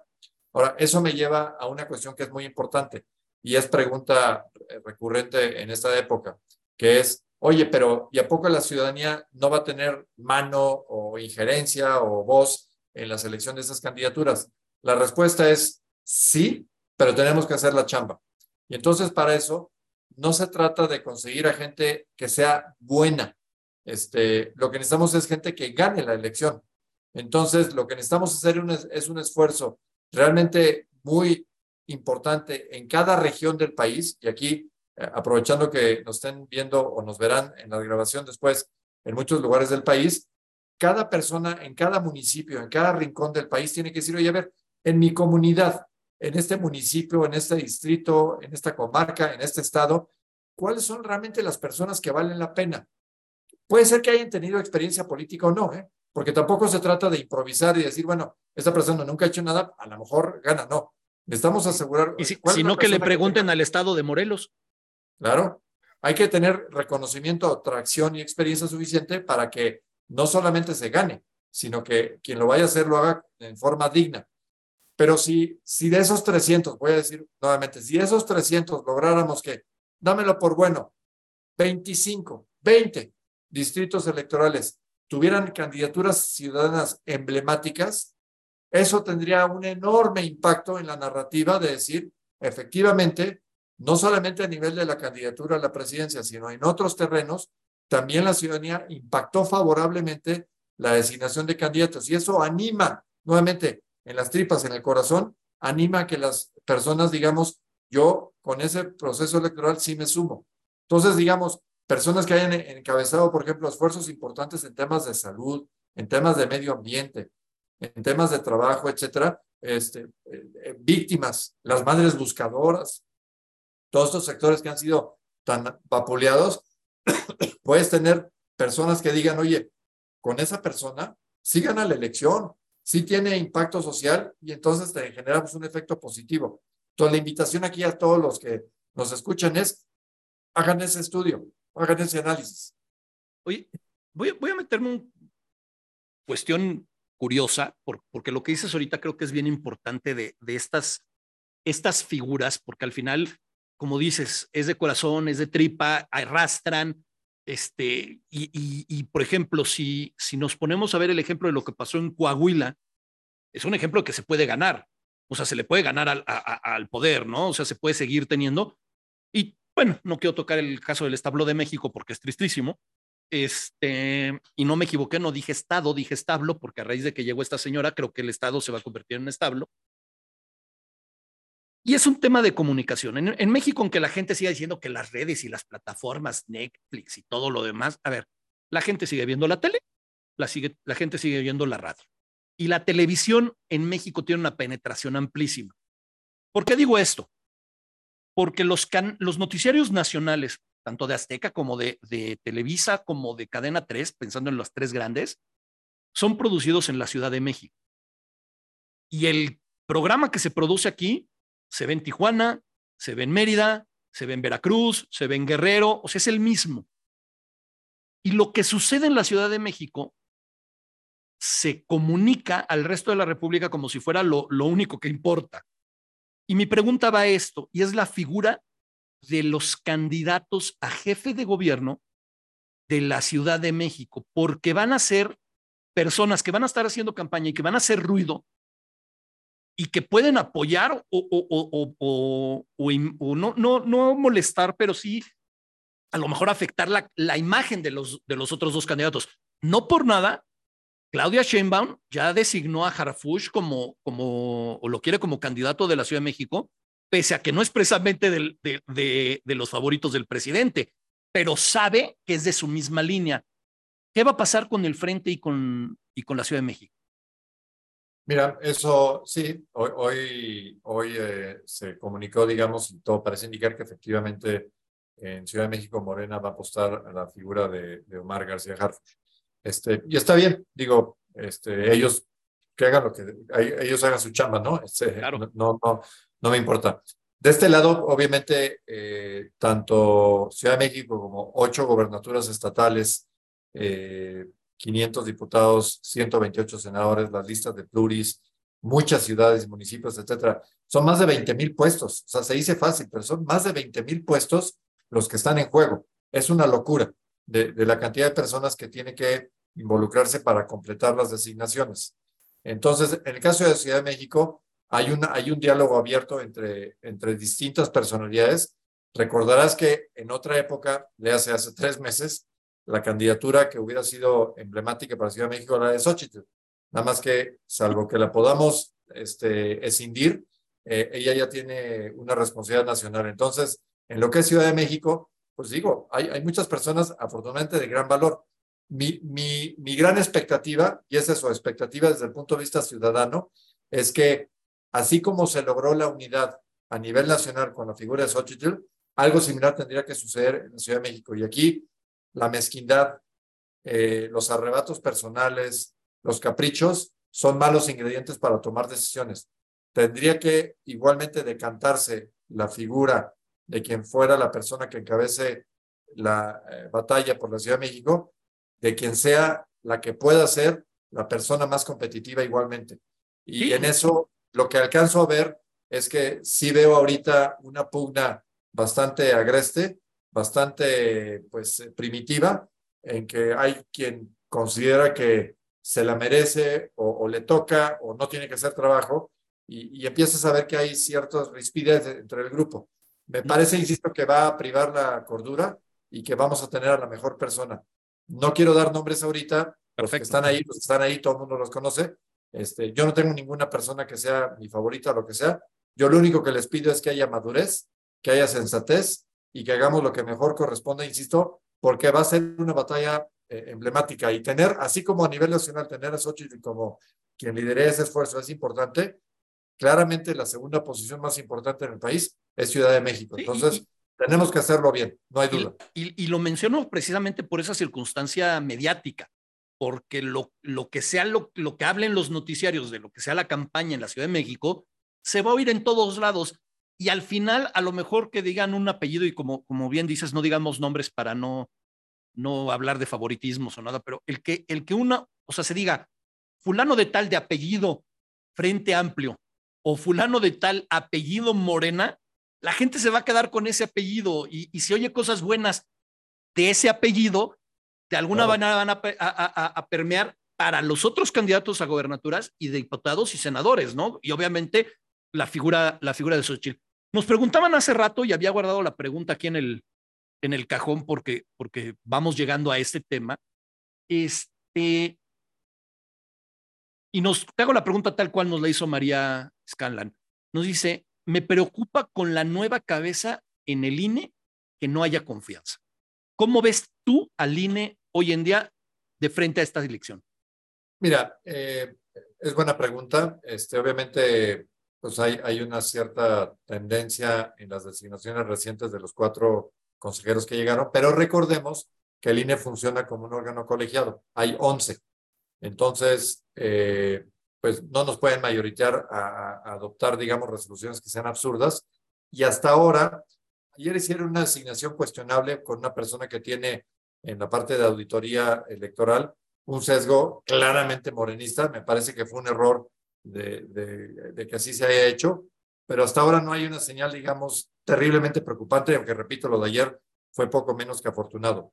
Pero en otras decisiones, incluyendo, por ejemplo, la petición de presupuesto y la operación, hasta ahora el INE se ha comportado bien y, y el hecho de que sea un órgano colegiado nos evita tener penosas situaciones como, por ejemplo, es el caso de la Comisión Nacional de Derechos Humanos, en que designas una persona que es perfectamente incompetente y la institución no da de sí, no, no puede lograr, digamos, algo favorable. Un tema que quería decirte antes de que, de que se me olvide, porque es muy importante. Adelante, adelante. Es muy importante. No dejemos que esta elección de 2024 se convierta en una elección plebiscitaria. Eso es lo que el gobierno quiere. El gobierno lo que quiere es que esta elección se convierta en una cuestión donde el eje rector sea la figura del presidente y que la elección se convierta en si se aprueba o no el presidente. Eso es un error, porque como él sabe que tiene este, este nivel, digamos, de aceptación, precisamente lo que quiere es que sobre eso verse la elección. No podemos ir por ahí. La elección versa sobre lo que es el futuro del país con un programa, con propuestas, con nuevas cuestiones, con mereces más, etcétera. Entonces, no caigamos en la treta de volver esto una elección plebiscitaria, porque entonces sí nos meten en un redil donde precisamente ellos pueden hacer muchos más trucos, trampas y maniobras. La forma de derrotarlas es con inteligencia, es con participación, es con una propuesta hacia futuro y asegurarnos que con una densidad en las, en las casillas, es decir, una alta participación, evitemos lo que se dio en el Estado de México, que fue que con una baja participación, las trampas que hicieron, porque sí las hicieron, y la entrega del gobernador eh, dio el resultado, que dicho de paso, eh, estuvimos a 250 mil votos de ganar. O sea, la distancia no fue tan grande, a pesar de las trampas y la entrega por parte del gobierno El problema fue la quedamos cerca. Claro. Entonces, por eso tenemos que aprender de ese error y asegurarnos que no, no demos ese margen de maniobra ni con, ni con las trampas, ni con la delincuencia organizada, ni con delitos electorales, le van a ganar a la gran mayoría que salga a votar si tenemos el arresto de hacerlo, si tenemos la convicción de haber hecho el trabajo, de que la candidata sea conocida, de que la propuesta sea emblemática y de que tengamos un buen arropamiento en candidaturas emblemáticas para que todos tengamos una gran voluntad y emotividad de ir adelante. Este, voy a hacerte una, apreciación que se va a convertir en pregunta para conocer tu punto de vista. Eh, yo me he salido de algunos grupos de WhatsApp, este, porque todos vivimos en grupos de WhatsApp, es algo inevitable, ¿verdad? Desde la escuela hasta los condominios, hasta los amigos. Pero me he salido de grupos de WhatsApp porque no hacen otra cosa más que mandarme eh, memes o videos o cosas diciéndome que el presidente es un idiota. Entonces yo digo, oigan, ya no necesito que me convenzan. O sea, yo estoy convencido desde hace seis años. O sea, no, no necesito que me lo recuerden diario. Sé que diario hace una como digna de comentarse, pero no necesito que me lo recuerden. Y lo hago porque además creo que es un error estar todo el tiempo hablando de él, de él, de él. Justo lo que decías ahorita, o sea, el, ir en contra de la figura es equivocar el rumbo. Tenemos que ir hacia lo que es construir. ¿Tú recomendarías a toda la gente que estamos a favor de, del movimiento que está generando Frente Amplio y por lo tanto la figura de Xochitl, que de alguna manera le hagamos la ley del hielo, por decirlo de alguna forma, a esta comunicación de todo lo malo que, porque aparte, a ver, yo siempre lo he dicho, el, señor es un genio de la comunicación, la gente cree que dice estupideces y yo estoy convencido de que todas y cada una de las cosas que dice están fríamente calculadas. O sea, desde su no oigo, no oigo hasta la rifa del avión. Si nos vamos, es más, yo siempre he creído que la rifa del avión alguien le dijo de broma, no, hombre, es que ese avión no sale ni en rifa. Y dijo, esto es lo que vamos a decir. Vamos a rifarlo. O sea, ¿por qué? Porque voy a distraer la atención. Es un genio de la comunicación. Eh, hay genios malos, ¿no? O sea, es el, el científico loco. Pero ¿no crees que sería bueno empezar a erradicar la comunicación de lo malo del presidente, lo, la estupidez del día? Porque insisto, o sea, dependiendo, o sea, es, es como, como decía, ¿no? ¿Cómo escoges a un, a, a, a un, este, hacía mucho tiempo un idiota este, en, en, el, en el Estadio Azteca y te decían, ¿cómo? Pues al azar. Este, hoy es, ¿cuándo, ¿cuándo, vas a escoger una estupidez que diga el, presidente? Pues escoge un día al azar, lo buscas y la encuentras. Pero no es el momento de que en vez de comunicar eso, nuestras redes sociales se llenen de comunicación de mereces más, de vamos a apoyar, de, de, de, de generar esta conciencia. Yo creo que, yo creo que sí, que es totalmente realizable, eh, pero insisto, tenemos que tomar nota de que el trabajo realizado a la fecha ha sido bueno, me podría decir incluso muy bueno, eh, pero no es suficiente. Todavía nos resta mucho por, por caminar y mucho va a depender de lo que hagamos cada uno de nosotros. Aquí no podemos depender, digamos, de lo que hagan otros, de lo que hagan los partidos, de lo que hagan los estrategas. Cada quien tiene su chamba pero si, si el país nos interesa, es momento de salir de la zona de confort.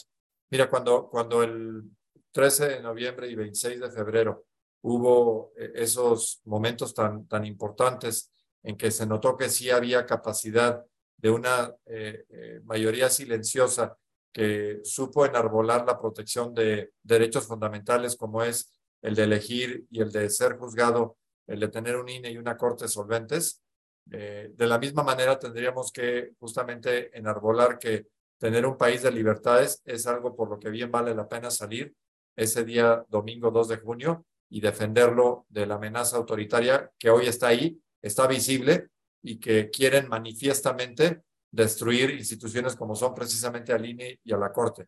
Entonces, eh, pero, pero no, eso no va a suceder sin mucho trabajo sin el conocimiento de la candidata, sin el conocimiento de la futura candidata, sin el conocimiento de la propuesta de trabajo, sin tener candidaturas emblemáticas, sin tener contrapesos ciudadanos, sin conocer bien el programa del gobierno de coalición, etcétera, etcétera. O sea, sí se viene ese, esa gestación que, que estábamos eh, platicando hace tiempo. Y recuerda que dijimos también que no solamente es el día, sino el día después. Eh, Ese es más eh, importante aún. Parto, porque desde ahorita les decimos, este, tenemos una enorme oportunidad de ganar elecciones y de ganar muchas de ellas, incluyendo el Congreso, que es muy importante. Pero hay que decirlo desde ahorita, estos señores nunca han aceptado una derrota. No está en su ADN aceptar derrotas. Entonces, tenemos que prepararnos para la resistencia cívica, para eh, la demanda, digamos, de que las instituciones cumplan con sus funciones, tanto el INE como el Tribunal Electoral, etcétera.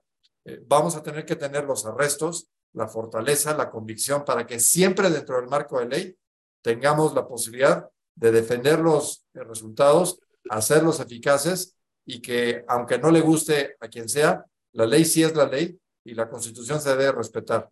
Pero, insisto, eh, hay que salir de zona de confort, hay que salir de el ya me la sé o, yo simplemente eh, tengo que salir a votar. Eso es condición necesaria, pero no suficiente. Tenemos que ser mucho más, mucho más generosos, mucho más coparticipativos, mucho más corresponsables si queremos efectivamente salir adelante de esta enorme prueba. No te escucho, tío. No, no te escucho en este momento. Yo no te escucho, no sé, no sé los demás, pero yo no te escucho. A ver, ahí sí. Ahora sí, ahora sí. Perfecto. Ahora sí. Este, hay algo que yo he pensado últimamente, no lo he compartido con mucha gente, pero sí lo he pensado. Eh, definitivamente esta va a ser una elección totalmente diferente. O sea, no, no creo que haya una remotamente parecida en la historia de, México. Ninguna. O sea, pero también creo que es la primera elección que no nada más se trata de esperar al domingo 2 de junio, formarte, eh, dar tu, tu credencial del INE, que te manchen el dedo, tachar y regresarte a tu casa esperar resultados. Creo que es el momento en el que la casa, sí hay bomberos con mangueras de distintos colores que están unidos para apagar la casa, que está incendiada, que se está casi derrumbando, pero necesitan gente que les pasen cubetas. Necesita gente que les diga, les pegue en el hombro y le diga, más bien, no, no, no, no, no, no desistas. Necesitan gente que les eche porras, necesitan gente que digan, oye, fíjate, ese, ese bombero que está hasta adelante es el que vale la pena. Es el momento en que no podemos ser ya espectadores, tenemos que ser algo más. Mi pregunta, Francisco, es, nosotros los de a pie, ¿qué tenemos que hacer? ¿Qué tenemos que hacer para lograr que Xochitl? Eh, pues mira, creo que son varias cosas. Este, tenemos que involucrarnos en conocer el programa de campaña. Tenemos que involucrarnos en las giras, porque va a haber muchas giras, va, va a haber muchas cosas que se tienen que hacer. Se están organizando eh, a un estilo, digamos, que es muy conocido para los americanos, que se llaman town hall meetings, que son de especie, digamos, como juntas, digamos, en las cuales hay una interacción entre, en este caso, la persona y, y, los que están en ese evento. No son, no son, digamos, eventos de campaña en la cual la persona habla y los otros pues, son pasivos y, y pues nada más escuchan y se acabó. En estas, en estas, digamos, asambleas de pueblo eh, hay una interacción. Entonces, se trabaja, digamos, en una agenda, etcétera, pero la, la, persona tiene capacidad de interlocución con las personas y entonces eso genera cercanía. Pero hay que, hay que ir a eso. Hay que ir a, a, los distintos modelos, digamos, dependiendo del municipio, el estado o la colonia donde yo viva, pues, insisto, habl hablando de 20 mil puestos de elección popular, te aseguro que hay tres, cuatro, cinco, seis, siete campañas eh, o personas con las cuales, por decir un número, a lo mejor más, con las cuales tú tienes que tener contacto. Entonces, hay que averiguar quiénes son, de dónde vienen, qué es lo que están proponiendo, este, retroalimentarlos respecto a lo que a nosotros nos interese. Y, y eso pues se hace como círculos concéntricos a nivel de municipio, la ciudad completa, las demarcaciones, el estado y eventualmente el país. E, esa capilaridad con la cual podemos filtrar los, los mensajes recibir respuestas y comprometernos a estar presentes en todos estos procesos, va a hacer que efectivamente esta sea una campaña y un proceso electoral distinto por una, una razón muy sencilla, porque va a ser primordialmente eh, guiada por los esfuerzos ciudadanos, a diferencia de otras épocas en que pues, era una cuestión en lo oscurito, acuerdos populares, los partidos decidían y pues la ciudadanía si iba a votar o no, pues era intrascendente porque con el puro voto duro sacaban adelante lo que fuera. Eh, eso ya cambió para siempre. Entonces, si queremos que las cosas funcionen mejor, que cada quien haga lo que le corresponde. Eh, híjole, viene la, la pregunta más, la más difícil. No la quiero hacer, de verdad no la quiero hacer porque da miedo hacerla, pero existe la posibilidad de perder. Se existe. Sin embargo, sería muy difícil perder 20 mil. O sea, una cosa es Xochitl y otra cosa son las cámaras, las gobernaturas, este, todo lo que se va a votar. Eh, de alguna manera, poniendo los pies en el suelo, ¿se ha visto el de el, qué pasa si se pierde?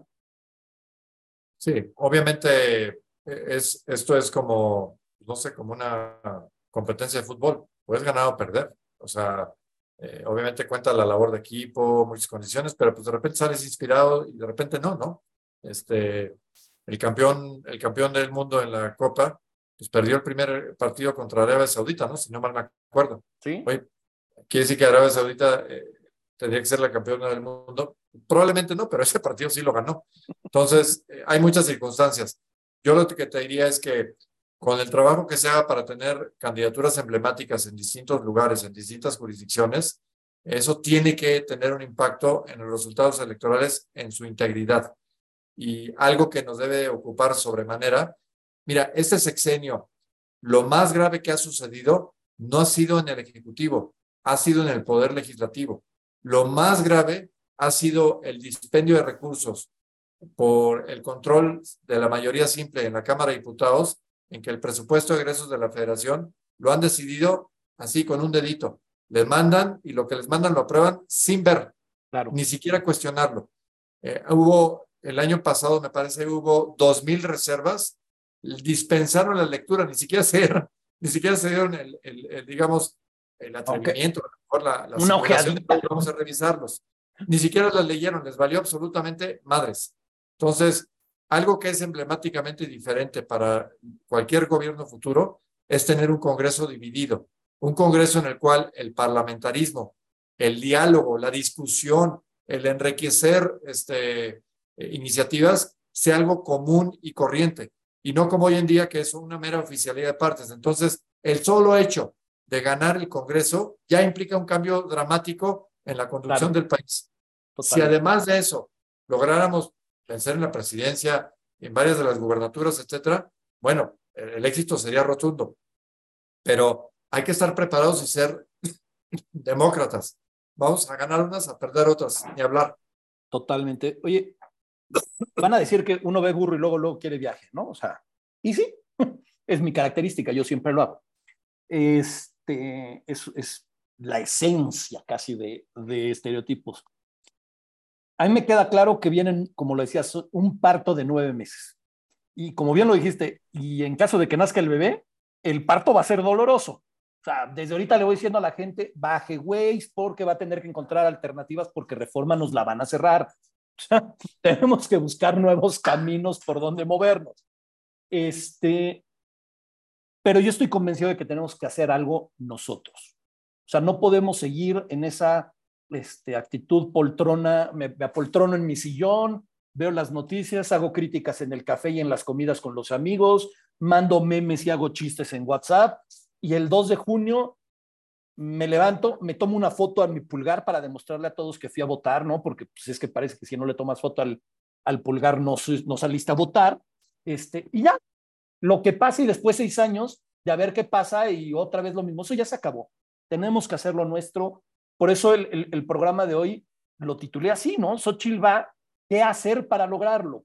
Y no es qué tiene que hacer ella, no es qué tiene que hacer el Frente Amplio, es qué tenemos que hacer nosotros los ciudadanos, más allá evidentemente de votar, o sea, eso no se discute, hay que ir a votar, pero, pero eso ya faltan nueve meses. Eh, quiero, eh, a través de ti, este, Juan Francisco, hacer la invitación a quien quiera del Frente Amplio de usar estos micrófonos. Desde, evidentemente, me encantaría poder entrevistar a Xochitl y enseñarle a la gente el ser humano y que la conocieran más. Pero si se oye, fíjate que queremos que el coordinador o la coordinadora o fulano se acerque para platicar de esto, de qué significa, de todo eso, adelante nosotros estamos abiertos y todavía voy más allá. El programa lo hacemos semanalmente, pero si dices, oye, ¿sabes qué? Es que eh, fulanito, sutanito, no puede, no puede el miércoles, puede un jueves, lo hacemos el jueves, el programa especial, o el lunes, o lo, o lo grabamos y luego lo transmitimos, pero, pero sí quiero que se sepa que en lo que puede estereotipos está para ayudar al Frente Amplio. Le agradezco. Este, obviamente, pues habemos muchas organizaciones, incluyendo obviamente a UNE, que estamos muy comprometidos con la causa y estamos en esto eh, día y noche. Eh, y, y, Digo, además de que tenemos que perseguir la chuleta en nuestra oficina, pero también le dedicamos mucho tiempo a esto porque sabemos lo que está en juego. Si no, esa eh, chuleta se va a diluir muy feo, ¿eh? Y no, hay que sumar todos porque el riesgo real, la, el potencial de un daño mayor es palpable. Así es que no dudemos un ápice. Este, si, si, sabemos sumar fuerzas, si sabemos sumarnos en los distintos equipos en los que tenemos que jugar, eh, la victoria está a nuestro, a nuestro alcance. Si optamos por marginarnos, ser pasivos, ser tolerantes a los abusos, entonces no nos quejemos, este, porque entonces sí puede suceder algo eh, dramáticamente malo. Pero yo, yo estoy entusiasmado de que la marea rosa, el, el, efecto ciudadano, se va a dejar sentir con creces y que el 2 de junio vamos a dar el campanazo. Yo siempre he dicho, cuando, y mira, ayer fue el aniversario de los terremotos, que a veces se habla de, de, la solidaridad del mexicano, yo digo que la solidaridad del mexicano no existe. Es una solidaridad de argüende. O sea, es ah, hubo un terremoto, entonces nos juntamos unos a hacer sándwiches, otros nos juntamos a esto, otros llevamos unas cosas, pero cuando hay que hacer lo importante, no somos tan solidarios. Cuando hay que sacrificarnos, déjame decirlo así, un poquito por el otro, ya no somos tan solidarios. Creo que es el momento de demostrar que México puede ser solidario, porque el pensar en esta casa que se está quemando y que tenemos que salvar entre todos, eso es en realidad ser solidario. Solidario no es dar limosna, solidario no es ayudar al, al, que no está de más, ¿no? Que, al, al damnificado. Solidario es hacer lo que está en nuestro terreno para ayudar al país porque si no, qué fácil es criticar sin hacer nada, ¿no? O sea, no, no tiene sentido. Entonces, insisto, este, Juan Francisco, bueno, eso, lo que es un hecho es que te voy a volver a molestar varias veces en este proceso para platicar y para seguir incentivando a la gente a, que conozca y a que, a que se motive. Eh, segundo, abrir la puerta, y te lo digo de verdad, ya sea para candidatos incluso de gobernaturas, de de candidatos a, cualquier tipo de elección. Insisto, si fuera Xochitl, pues sí la volamos del parque también nosotros, estaría padrísimo. Pero el chiste es que vean en estereotipos una plataforma que está para ayudar. No está para otra cosa más que para ayudar porque queremos ayudar a México. Y yo creo que para ayudar a México es, es, la, es la forma de hacerlo. Y como lo digo siempre, muchísimas gracias por aceptar la invitación. Gracias a ti, tío. Este, espero que volvamos a vernos pronto. Eh, sigamos en contacto para que efectivamente su ventana sea eh, útil para recibir a otras personas que igualmente están en estos lares. Y, vuelvo a insistir, eh, aquí no hay malas preguntas o acciones inútiles. Lo, único que sí no nos podemos este, dar el lujo es de estar sentados en el, en el, en sofá. Necesitamos ah, movernos.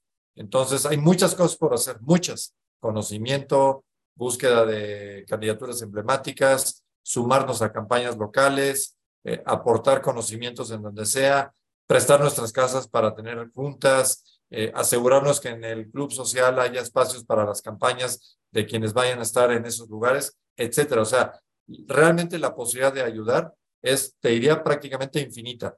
Solamente quien no quiere ayudar puede decir, no, pues es que yo no supe qué hacer. Este, esa, esa, esa ya no la compro.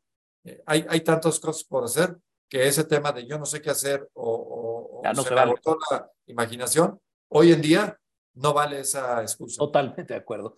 Eh, y por lo mismo, voy a decir algo que sé que suena precisamente a proselitismo, en parte lo es, pero lo digo también de corazón. Eh, a todos los que nos están viendo ahorita en vivo, compartan el, programa, digan que lo vieron o vuélvanlo a ver, que nunca está de más. A partir de mañana está de más en, YouTube, en Apple eh, Podcast, en iHeartRadio, en Spotify, para que los que lo quieran escuchar como podcast, eh, suscríbanse. ¿Para qué? Para que el programa llegue más lejos. Les juro que yo no vivo de esto. Lo digo de corazón. Ojalá, me encantaría, pero hoy en día no vivo de esto. Eh, lo que me interesa es ayudar a México y creo que la mejor manera con estereotipos es compartiendo, dando like, comentando para, para viralizarlo y que el contenido vaya, porque lo mejor que podemos hacer es dar contenido que funcione. Ya estuvo bueno de ver a niños tropezándose en patineta, es divertido, pero, pero también estamos algo más. ¿Estamos de acuerdo? Claro, y los subiremos a nuestras redes, ahí están todas nuestras redes en UNE, donde igual nos pueden seguir y estamos manteniendo a todos nuestros eh, pues, amistades, a quienes simpatizan con la causa de UNE. Igualmente les estamos eh, informando permanentemente de las cosas que son relevantes eh, del país. Así es que bienvenidos todos igualmente a sumarse. Perfecto. Buenas noches a todos. Muchas gracias por haber estado con nosotros. Nos vemos la próxima semana, que seguro vamos a tener otro gran programa. Juan Francisco, de verdad y de corazón, muchísimas gracias. Abrazos, tío. Abrazos a todos.